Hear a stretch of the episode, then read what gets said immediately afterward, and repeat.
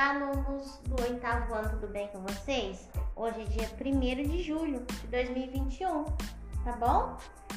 E nesta quinta-feira, é, eu farei um resumo aí do PET volume 2, tá? Vou fazer um breve comentário sobre os principais temas que foram estudados aí do longo das seis semanas do PET volume 2 de 2021. Ok, oitavo ano? Então é super importante, né? Vocês estejam atentos aos assuntos, sempre voltar, dar uma lida, né? Olhar também nas atividades complementares que tem tudo a ver também aí com as semanas do PET, tá? E nesse sentido também, para vocês estudarem para as avaliações bimestrais da próxima semana, tá ok? Para vocês ficarem atentos ao assunto. Então, o que, que a gente viu aí na primeira semana do PET? O debate regrado público, lembra aí, né? Do debate? Já até postei a correção para vocês lá no Conexão Escola, né? E também disponibilizei aí no grupo do WhatsApp. Então, na semana 1, ali nós temos como prática de leitura a oralidade, porque o debate nada mais é, né, do que trabalhar a argumentação de forma oral, né? A fala, né, gente? Então ali a gente tem um tipo de texto argumentativo, mas de forma o quê? Oralizada. Então foi isso que vocês estudaram na primeira semana, né? É, vocês viram aí, né, que vários gêneros é, se apresentam como instrumentos na nossa vida cotidiana, assim como o debate regrado. Por que debate regrado? Lembra que teve uma perguntinha aí, né? Sobre o que é o debate regrado? Debate, né?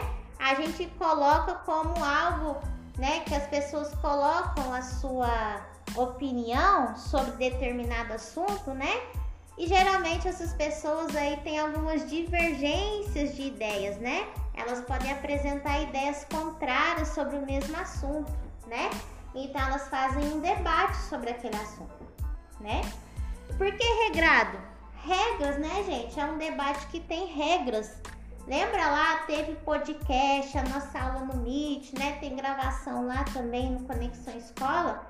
É, eu citei alguns exemplos sobre, né, debates que aparecem para nós aí é, no dia a dia. Por exemplo, lá nas eleições, né, tem um debate dos candidatos, né? Então eles têm regras, por exemplo, tem certo um certo tempo para fazer uma pergunta, um certo tempo para responder, né? E por aí vai. Então ali tem as características do debate regrado. E o que, que a gente falou sobre o debate, né? Que os debatedores, né, aquelas pessoas ali que estão debatendo, né, elas vão expor as suas ideias, os seus argumentos para tentar convencer o outro, né, sobre as suas razões. Lá, sabe lá no livro didático de vocês, né, que até uma das atividades complementares né, que eu coloquei para vocês sobre a questão se o uso de animais de rodeio, né, é, é prejudicial, né? Assim, será que é uma, como eu poderia dizer? Será que aqueles animais utilizados no rodeio, né, está de certa forma trazendo uma judiação, né, para aqueles animais? Então existem vários debates em torno deste tema, né? Se vocês leram o texto lá, é super interessante. Esse tipo de gênero também é o público também, também pode participar desse gênero, né? Vocês lembram disso? Então, o que, que vocês entendem por debate? Qual é a intenção desse, o, qual é a intenção do debate, né? A intenção do debate, gente, é que as pessoas expõem o quê? A sua opinião, as suas ideias diante de um determinado assunto, né? É para tentar convencer o outro. Por que, que ele tem esse nome? Porque ele tem regras, né? É um debate que tem regras, não é por exemplo, você vai lá na sua rede social, fala da maneira como você quiser sobre determinado assunto, né? Ou então aí com a família, com os amigos, né? Então, assim, é um tipo, é um gênero que ele tem regras para que cada um tenha o seu tempo de falar e porque ele também tem que estabelecer, estabelecer o respeito entre as pessoas, né? Qual que é a diferença entre uma conversa e um debate? A conversa, gente, todo mundo concorda ali com a mesma coisa, né? O debate não. O debate são ideias contrárias, né? E às vezes é muito difícil é, você ouvir o que o outro tem a dizer, porque às vezes você não concorda com aquilo que o outro está dizendo. Por isso, né, que tem as regras para que o debate realmente aconteça. Super importante, né? Então, aí a gente partiu para onde? Lá para semana 2, que continuou falando sobre o debate, mas ali também falou sobre uma questão muito importante, que são os elementos de coesão textual, né? Os elementos que nós utilizamos para articular as nossas ideias. O que, que são operadores argumentativos? Gente, são palavras, né? Ou elementos que nós utilizamos para dar mais sustentação nas nossas ideias, para dar mais ligas na, nas nossas ideias, tá bom? Ali na semana 2 teve como foco o que? as conjunções, tá? Teve como foco ali as conjunções coordenativas, né? Ali teve mais focas coordenativas e eu postei para vocês podcast, eu postei para vocês um material ali para vocês lerem, vídeos, né? Voltem lá na semana lá que nós trabalhamos a semana 2, tudo aquilo para vocês tentarem entender, além da aula no Meet, né? E as explicações. As conjunções, gente, é a gente sempre está utilizando elas, né? Geralmente vocês usam, né, uma, é, a palavra mas com muita frequência e também o elemento e vocês usam demais esses dois elementos, né? Então, ali na semana 2, foram apresentados para vocês outros elementos que podem dar o mesmo sentido, né? Numa ideia. Aí vocês não precisam repetir tanto. Por exemplo, quando você tá lá argumentando sobre alguma coisa e você quer colocar numa mesma ideia elementos né, que se contrapõem, elementos contrários, geralmente vocês usam a palavra mas. Tem vários exemplos. Vamos supor, é, está frio, mas não vestirei a blusa. Tá vendo? A segunda questão, não vestirei a blusa, é oposto da oração que eu falei anteriormente. Está frio, né? Mas não vestirei a blusa. Esse mas, então, dá uma ideia contrária. Eu poderia substituir ele por outras palavras, como todavia, porém, contudo, ainda que, né? Ainda que está frio, não vestirei a blusa. Olha só, né? Teimoso, né? Eu falo que essa ideia de operadores argumentativos é o operador teimoso, tá bom? Você fala uma coisa, mas já vem logo um mas ali, que você fala assim, xiii, já vem o mas, né? Depois vou, vou dar mais exemplo aí desse mas aí. Também tem os operadores que somam uma ideia. Vocês geralmente usam muito o e. Maria foi ao supermercado e com Maria, ó, Maria foi ao supermercado. Foi, né? Ali é um verbo ali. Maria foi ao supermercado e comprou duas maçãs. Né, gente? Ir no supermercado comprar duas maçãs, né? Não é legal. Vai fazer uma compra, né? Mas vamos tentar aqui. É, mas vamos lá que a Maria foi ao supermercado e comprou duas maçãs. É, ela foi, é uma ação que ela fez, comprou, é uma outra ação que ela fez. Então eu tenho duas orações aqui, porque eu tenho dois verbos e eu tô ligando essas duas orações pelo conectivo e. Maria foi ao supermercado e comprou duas maçãs. Né, gente? Presta atenção nos textos que vocês leem aí no dia a dia, tá?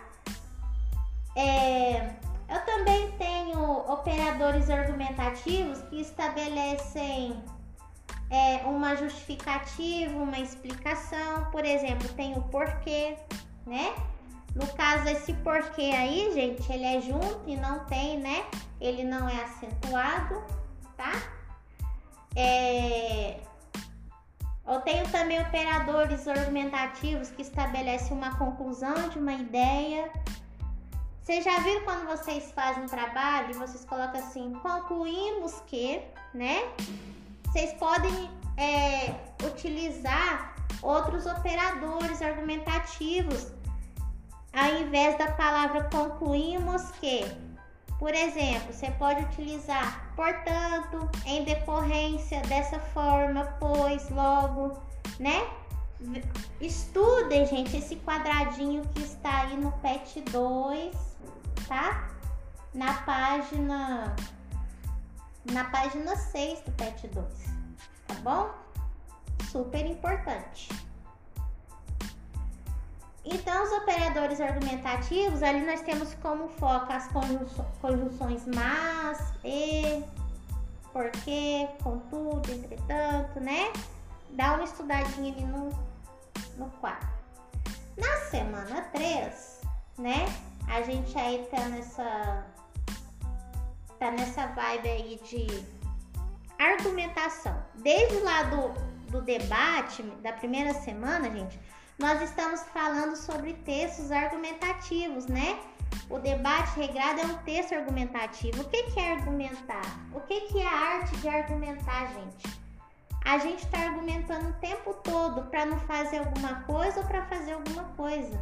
Vamos supor, não fiz as atividades do PET porque eu fui para casa da minha avó e lá não tem internet. É um argumento que você utilizou ali, né?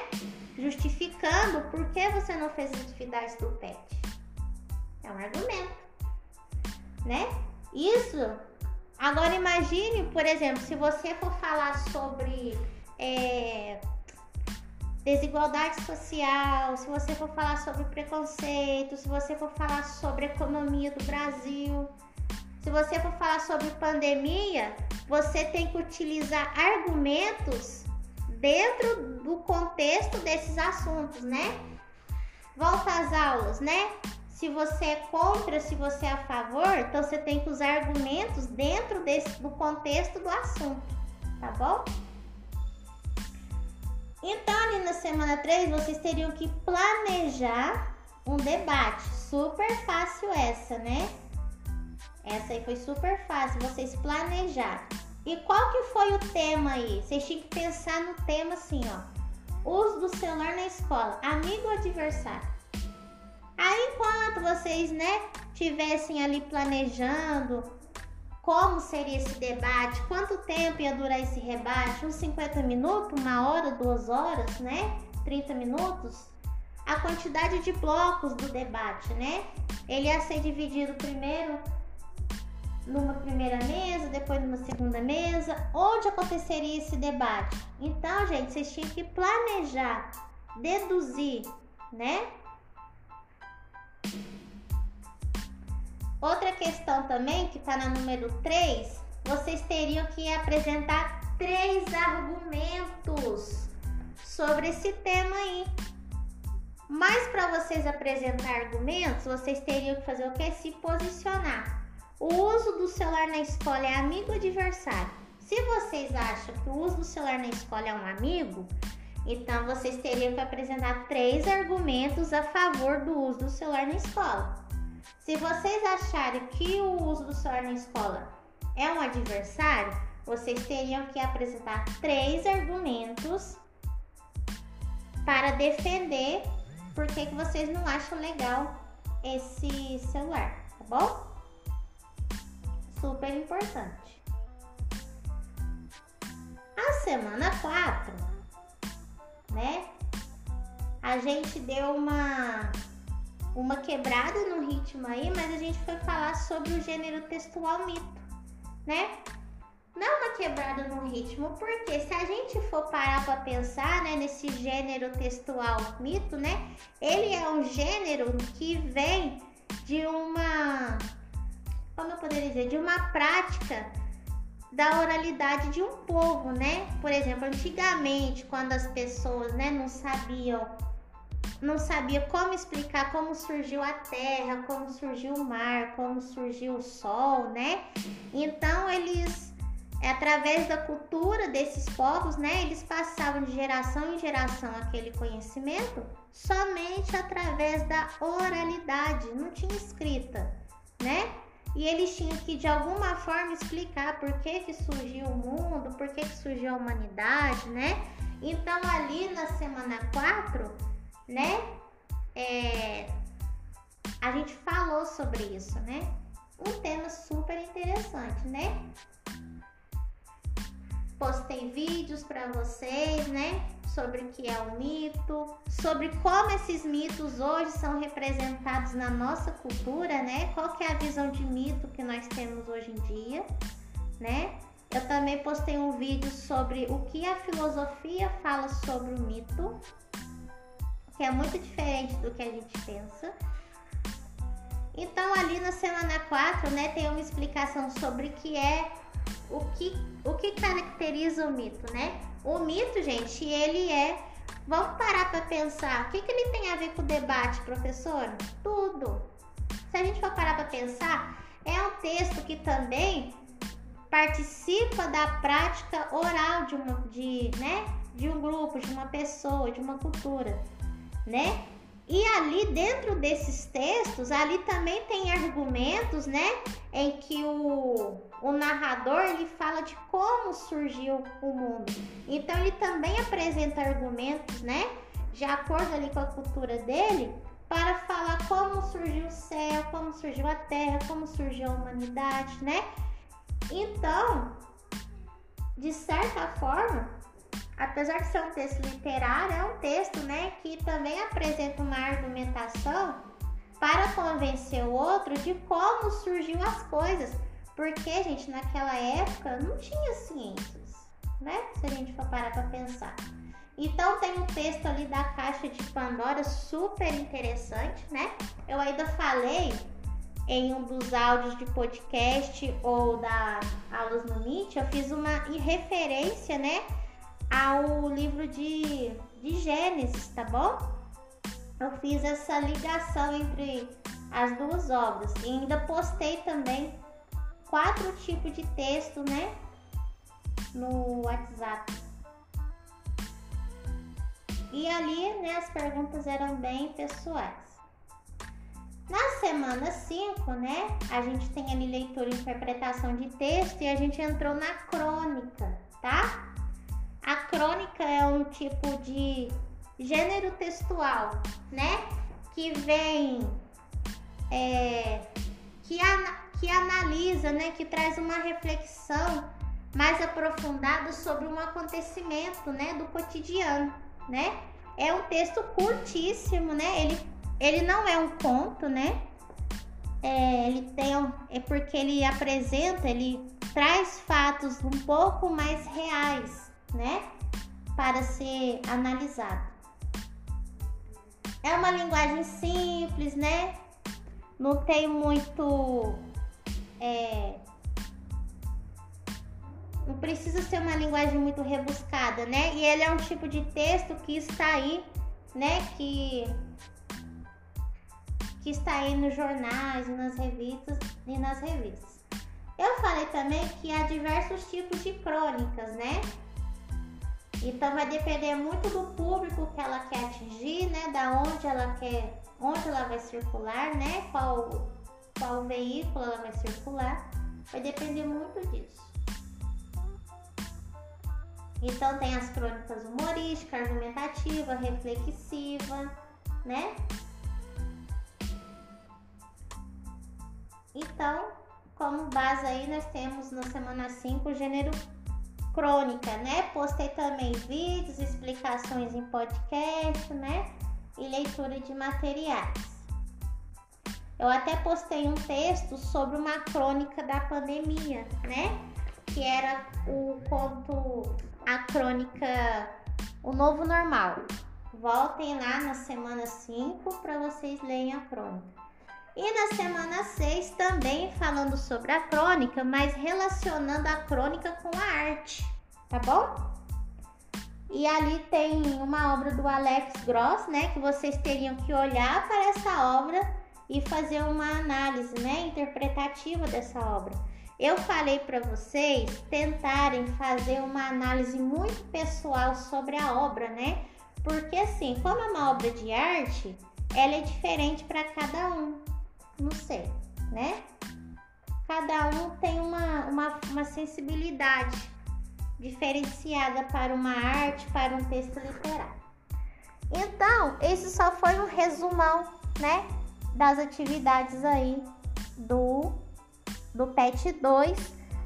Dá uma retomada no, no, nas semanas, dá uma nova lida, né, para vocês fazerem as, até as atividades complementares nas aulas que estão no Conexão Escola, estudem para vocês tirarem 10 na nota aí para aprender também, né, gente? Não é só estudar para a prova não.